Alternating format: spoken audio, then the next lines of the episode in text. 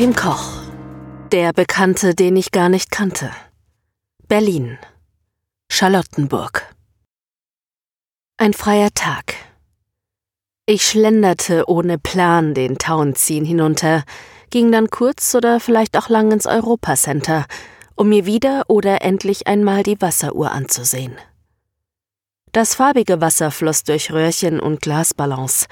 Die Uhrzeit ließ sich durch angebrachte Ziffern am Wasserstand ablesen. Dahin fließende Zeit eben. Viel zu aufwendig für die naheliegende Information, unspektakulär. Draußen auf dem Breitscheidplatz würdigte ich dem Weltkugelbrunnen keines Blickes, denn ich hielt ihn für einfallslos, bombastisch und übermäßig ausgestattet mit viel zu simpler Symbolik. Früher oder später traf ich auf eine kleine Bronzestatue. Ein Mensch ritt auf dem Panzer einer Schildkröte. Tierquälerei eigentlich. Ich sah mir die Bronze genauer an. Die Schildkröte hielt einen Gegenstand im Maul.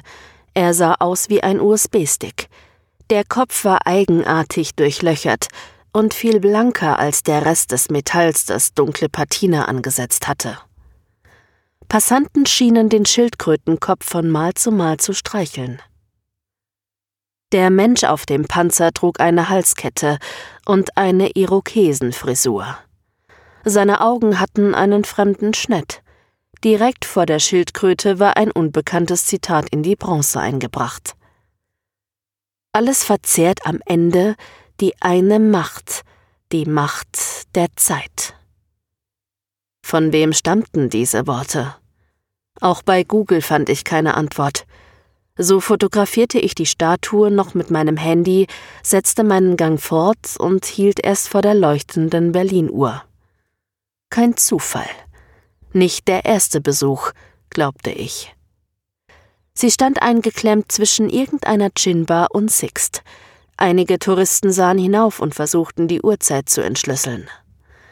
Andere suchten die Lösung in einer mehrsprachigen Erklärung am Mast der Uhr. Ich rechnete die erleuchteten Felder zusammen. 14 Uhr 52. 14 Uhr 52, hörte ich schräg hinter mir. Ein Mann. Er roch nach Zitrone, war älter als ich, etwas zu langes graues Haar, braune Lodenjacke mit Messingknöpfen, braune Hose, braune Schuhe. Alles braun. Und ein seidenes Halstuch. Wer trug heute noch seidene Halstücher? Blaue Augen unter buschigen Augenbrauen, ein goldener Ring am rechten Ohr. Ich kannte nur sehr wenige ältere Männer, die einen Ohrring trugen. Ihm war ich noch nicht begegnet. 14.52 Uhr, Mann. Gleich 53. Ich sah zur Uhr hinauf. In der unteren Ebene erleuchtete ein weiteres Licht. Dann oder vielleicht auch später drehte ich mich zu dem Mann. Er lächelte mich an. Du erkennst mich tatsächlich nicht. Ich versuchte zurückzulächeln. das gibt's doch nicht. Er erkennt mich nicht mehr. Er puffte mir leicht auf den Oberarm. Immer noch nicht? Ich hatte mein unsicheres Lächeln nicht verändert. Der Mann stand ratlos vor mir und schüttelte leicht den Kopf. Dabei sind es jetzt vielleicht drei Jahre her, seit wir uns zum letzten Mal gesehen haben. Die Hochzeit deiner Tochter, oder? Sie hatte tatsächlich geheiratet, und vielleicht sogar vor drei Jahren, aber wir hatten in kleinem Familienkreis gefeiert. Corona. Mann, jetzt gib dir mal ein bisschen Mühe. Wie kann man denn einen alten Freund vergessen? Wir kennen uns jetzt mindestens schon 35 Jahre. Mauerfall, weißt du doch noch, haben wir uns zum ersten Mal gesehen. Wie konnte es mir nur passieren, eine so alte Bekanntschaft, ja vielleicht eine Freundschaft zu vergessen. Aber ich hatte tatsächlich keinen Schimmer, wer vor mir stand. Vielleicht hätte mir sein Name weitergeholfen, aber es war mir peinlich zu fragen. Was musste er von mir denken? Dass ich inzwischen debil sei? Wer fragte schon einen alten Bekannten oder gar Freund nach seinem Namen? Oh, das tut mir leid, ich war mit meinen Gedanken irgendwie. Er riss mich in die Arme, drückte mich, klopfte mit der Faust auf meinen Rücken, ließ seine Hand auf meiner Schulter. Hast dich gar nicht verändert. Immer noch der abwesende Forscher. Warst immer schon ein wenig verhuscht, weißt du ja. Na ja, antwortete ich. Und wie läuft's bei dir? fragte er, die Hand schwer auf meiner Schulter. Ist deine Tochter immer noch glücklich verheiratet? Und wie geht's deiner Frau? Eine wirklich beeindruckende Persönlichkeit. Aber das weißt du ja. Nee, es ist alles äh, bei uns alles gut. Und wo kommst du gerade her? Ich stockte leicht mit der Antwort, doch er nickte mir auffordernd zu. Naja, ich lauf hier nur so rum. Da hinten auf dem Breitscheidplatz. Ein Reiter auf ner Schildkröte. Naja, und dann wollte ich auch die Uhr hier. Na klar. Das interessiert dich. Die Zeit. Unterbrach er mich. Joachim Schmettau. Ich blickte ihn fragend an. Joachim Schmettau hat die Bronze geschaffen. Auch diese vielen kleinen herrlichen Bronzedetails auf dem Weltkugelbrunnen. Ein Meister der symbolischen bildenden Kunst, findest du nicht? Fand ich ja eigentlich nicht. Aber klar interessierte ich so eine Statue. Und auch das Zitat nehme ich an. Ist ja irgendwie dein Gebiet, oder? Wieso wusste er so viel von mir? Was wollte er von mir? Vielleicht ein Trick? Ein Trickbetrüger. Ich musste aufpassen. Lodenjacke, Seidenschal und Ohrring. Das passte gar nicht zusammen. Ich tastete unauffällig nach meiner Brieftasche und meinem Handy, die ich im Inneren meiner Tasche trug. Ich könnte mich freundlich verabschieden, irgendein Vorwand, alles Gute wünschen und verschwinden. Doch ich zögerte. Kannte ich ihn wirklich nicht? Nein, nicht einmal die Stimme. Schon wollte ich das Gespräch abbrechen, als er auf das Zitat zurückkam. So anonym ist das Zitat gar nicht auf der Bronze. Ach ja? Und woher? Ich konnte ihn doch nicht duzen. Einen wildfremden Mann. Woher ich das weiß? Na, hör mal. Ich bin Literaturhistoriker. Auch vergessen? Sag mal, was ist los mit dir? Ach, stimmt. Ich kannte keinen Literaturhistoriker, hatte im Leben keinen kennengelernt. Warum auch? Das Gespräch irritierte mich immer mehr. Wie könnte ich es nur beenden? Das ist ein Haiku, eine uralte japanische Gedichtform, kurz und prägnant. Haikus bestehen aus drei Zeilen. Die erste hat fünf, die zweite sieben und die dritte wieder fünf Silben. Alle Haikus sind so aufgebaut. Interessant, nicht? In der deutschen Übersetzung ist das natürlich nicht möglich. Die Details interessiert mich überhaupt nicht. Klar, ja, aber der Autor, der ist. Was machte ich hier? Warum führte ich das Gespräch weiter? Wieso ging ich nicht einfach? Aber ich wollte auch nicht unfreundlich sein. Ja, ja, der ist unbekannt, ist wahrscheinlich vor einer Ewigkeit geschrieben worden, aber es interessiert dich, oder? Ich nickte unsicher konnte mich gar nicht dagegen wehren. Und dazu der Ritt auf der Schildkröte. Verrückte Idee. Darwin hat es auf den Galapagos gemacht. Auf seiner Reise mit der Beagle. Hat sogar drüber geschrieben. Ein Klaps auf den Po und sie ist losgelaufen. Vielleicht kam Schmettau deshalb auf die Idee. Galapagos? wiederholte ich und ärgerte mich sofort darüber. Was interessiert dich daran? fragte er. Lass mich raten. Nicht die Bronze, nicht Schmettau. Es ist die Aussage. Du bist immer noch Zeitforscher. Die Macht der Zeit. Das ist es. Er kannte mich. Er kannte mich ziemlich genau. Wieso? Vielleicht war es gar nicht so schwierig, so viele Informationen über einen Menschen zu sammeln. Ich schrieb Bücher und Aufsätze in Fachzeitschriften, lehrte an der Universität, nutzte das Internet und auch soziale Medien. Mit etwas Geschick konnte man wahrscheinlich alles über mich erfahren. Meine Adresse, die Hochzeit meiner Tochter, Informationen über meine Frau, Gewohnheiten wie diese kleinen Spaziergänge, die ich immer am gleichen Tag in der Woche unternahm, oder vielleicht auch an anderen Tagen. Und natürlich all das, was ich beruflich unternahm, aber nicht mein Inneres. Das konnte er nicht wissen. Er musste sich doch denken können, dass auch mir bekannt war, wie einfach sich ein solches Dossier über einen Menschen erstellen ließ. Dennoch wirkte er seiner Sache sicher. Wie könnte ich ihn überlisten? Wenn du diese Bronze von Schmettau mal irgendwann in einem deiner Bücher oder in einer deiner Vorlesungen als Sinnbild für die Macht der Zeit verwenden willst, dann müsstest du dein Fachwissen mit den Erkenntnissen aus anderen Bereichen der Wissenschaft abgleichen. Denn dann würdest du sehen, dass Schmettau mit der bildhaften Metapher Unrecht hat. Nein, er kannte mich nicht. Denn dann müsste er ja wissen, dass ich nicht auf die Idee käme, diese Bronze für irgendeine Erklärung heranzuziehen. Mein Inneres war ihm unbekannt. Welch ein Glück. Ich habe gar nicht vor, versuchte ich einzuwenden. Na gut, trotzdem, was soll uns die Bronze sagen? Auf einem Pferd reitet man sehr schnell, auf einer Schildkröte aber extrem langsam. Die Zeit vergeht, man kommt nicht voran. Die Zeit ist übermächtig. Sie verzehrt uns. Oder aber, da die Zeit uns ohnehin verzehrt, kannst du dich auch gleich auf einer Schildkröte fortbewegen. Carpe diem. Mach es dir auf dem lahmen Tier gemütlich. Stimmt's?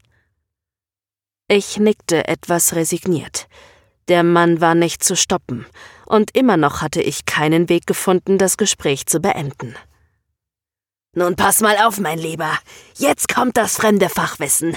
Eine Riesenschildkröte kann, wenn sie nicht ausgestorben ist, täglich sieben oder acht Kilometer zurücklegen. Das Bild ist schief. Total schief. Er sah mich triumphierend an. Ich lächelte unsicher zurück, überlegte immer noch einen Ausweg und versuchte es direkt. Das ist alles sehr aufschlussreich, aber ich habe noch einen Termin, der nicht warten kann. Deshalb muss ich. Nee, nee, nee, nee, nee. So kommst du mir nicht davon. Nach all den Jahren. Du kannst dir sicher noch ein wenig Zeit für mich nehmen. Er stockte und begann laut zu lachen. Zeit. Ein wenig Zeit. Das muss dich doch reizen. Drüben sehe ich ein Einstein, ein Glas Weißen.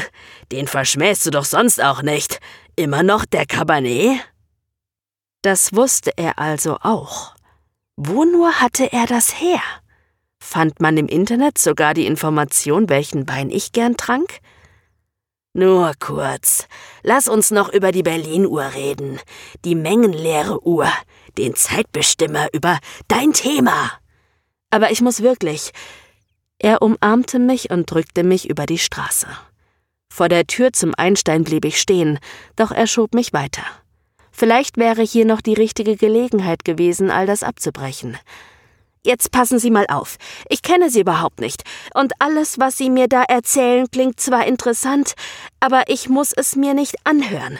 Sie sind mir fremd. Warum sollte ich mit Ihnen in dieses Café gehen? Eigentlich habe ich auch gar keine. Aber da versagte mir der Gedanke, flog einfach weg, tat so, als wäre er nie dagewesen. Und schon betrat ich den Raum, der mich an die Innendekoration der Sechziger erinnerte. Ein farbiger Kaffeeduft lag in der Luft. Ganz unbeholfen saß ich auf einem dieser kleinen braunen Sessel an den großen Fenstern, umgeben von jungen Leuten, die vor leeren Tassen in ihre Laptops starrten oder viel zu laute Gespräche führten. Über uns ein ausladender Kristallleuchter. In einigen Ecken flimmerten große Screens. Ein Ober kam an unseren Tisch und der fremde Bekannte bestellte zwei Gläser Cabernet. Danach oder noch später blickte er versonnen hinüber zur mengenleere Uhr. Er schien mich vergessen zu haben, und ich überlegte, unter dem Vorwand, die Waschräume aufzusuchen, unauffällig zu verschwinden. Dich fasziniert, wie die Zeit so blinkt, oder? Immerhin eine lustige Bemerkung. Ich nickte, sah mich dann unauffällig um. Alle Gäste waren mit sich beschäftigt. Neben uns unterhielt sich ein Paar mit leiser Stimme. Ein junger Mann mit Dutt telefonierte auf Englisch. Hinter ihm las jemand in seinem E-Book-Reader. Er sah aus wie ein Geodät. Drei junge Frauen hinter mir unterhielten sich auf Holländisch und lachten ständig und völlig überdreht mit spitzen Stimmen. Dabei hat die Uhr mit Mengenlehre nichts zu tun. Ich nahm mir vor, keine Fragen mehr zu stellen, ja auch sonst nicht mehr zu reagieren. Dadurch würde sich die Situation sicher von allein klären. Der Ober erschien mit dem Wein. Auch den würde ich nicht anrühren. Der Mann blickte immer noch aus dem Fenster. Diese Uhr erinnert nur an die Zeit, als alle Schüler und auch die Eltern sich damals mit Mengenlehre beschäftigen mussten. Die Eltern verzweifelten am meisten. Vielleicht hatte er mich nur angesprochen, weil er einsam war, weil er einen Gesprächspartner gesucht hatte. Doch ich interessierte mich nicht für sein Gerede, und mein Desinteresse sollte er durchaus bemerken. Mengenlehre, das ist ja die Grundlage aller Mathematik. Wusstest du das? Ich schwieg und sah ebenfalls aus dem Fenster, betrachtete die leeren Gartenstühle des Cafés. Es ist aber einfach nur ein Stellenwertsystem zur Basis 5 in der ersten und dritten oder 1 in der zweiten und letzten Zeile der Uhr. Hatte ich nicht selbst die Uhrzeit ablesen können? Ich kannte das System, doch ich widersprach nicht. Andererseits könnte man die blinkenden Lichter natürlich als Elemente einer Menge betrachten. Je nachdem, welches Licht sich gerade zeigte, veränderte sich die Menge. Aber sonst es gibt nichts, was auf die Mengenlehre hinweist. Da schoss plötzlich oder vielleicht auch sehr langsam ein Gedanke durch meinen Kopf. Zeitinvarianz. Ich befand mich in einer Situation einer einflusslosen Zeit. Eine Art Lebensstillstand, Bewusstseinsschock. Möglicherweise hervorgerufen durch die Uhr da draußen. Wie auch immer. Ein Phänomen jedenfalls, über das ich schon viel nachgedacht hatte. Und ich sag mal, jetzt, da ich es erkannte, jetzt wäre ich in der Lage, mich daraus zu lösen. Schon durch das Jetzt hatte ich damit begonnen. Langsam oder vielleicht doch schnell erhob ich mich, nahm mein Glas und leerte es in einem Zuge. Der fremde Mann bemerkte es nicht, schien durch seine Gedanken abgelenkt zu sein, ich selbst musste jetzt aber meinen Zustand überwinden, blieb eine Zeit lang stehen, sah mich um. Im Café hatte sich nichts verändert. Alle Gäste verhielten sich wie immer. Wobei immer vielleicht nicht mehr ein angebrachtes Wort für ihre Lage zu sein schien. Keine wirklich deutlichen Teilmengen, Schnittmengen, Vereinigungsmengen. Keine Mächtigkeit, Einfach nur eine Menge Licht. Lächerlich. Oder sollen die Rechtecke und Kreise etwas aussagen? Ich entfernte mich langsam vom Tisch, während ich den Fremden immer weniger verstehen konnte. Aber was? Und was hat das Licht damit zu tun? Und die Farben, die sich allein mit. Dann schlängelte ich mich um die vielen kleinen braunen Sessel herum, drückte mich an Gästen vorbei, sah noch zum Ober und zeigte auf den Fremden, der die Rechnung bezahlen sollte. Der Ober nickte mir zu. Ich konnte endlich das Café verlassen. Draußen wollte ich zunächst schnell davonlaufen, doch dann reizte es mich noch einmal zu den Kaffeestühlen zu gehen, die ich zuvor von innen betrachtet hatte. Die invariante Zeit hinter den großen Scheiben lief auch ohne mich weiter. Schien es zunächst. Der Mann saß immer noch an unserem Tisch, blickte hinüber zur mengenleere Uhr und sprach zu sich selbst. Er schien so sehr mit seinem Thema beschäftigt zu sein, dass er mich vor der Scheibe nicht erkannte. Ich nahm mir einen der Stühle und setzte mich so vor ihn, dass unsere Blicke sich treffen mussten. Doch er sah durch mich hindurch und prappelte unaufhörlich vor sich hin. Auf der Scheibe saß ihm mein Spiegelbild gegenüber. Genüsslich betrachtete ich in meiner wieder eigenen einflussreichen Zeit die Szene. Was war nur geschehen? Was war mit mir geschehen? Ich hatte mich wohl so sehr mit dem Thema der Zeit beschäftigt, dass ich Versuchsperson eines unabsichtlichen Eigenexperiments geworden war, bei dem Zeit keinen Einfluss mehr auf mich genommen hatte. Sie war zwar nicht stillgestanden, so weit war ich noch nicht gekommen, doch ich hatte mich ihr entzogen.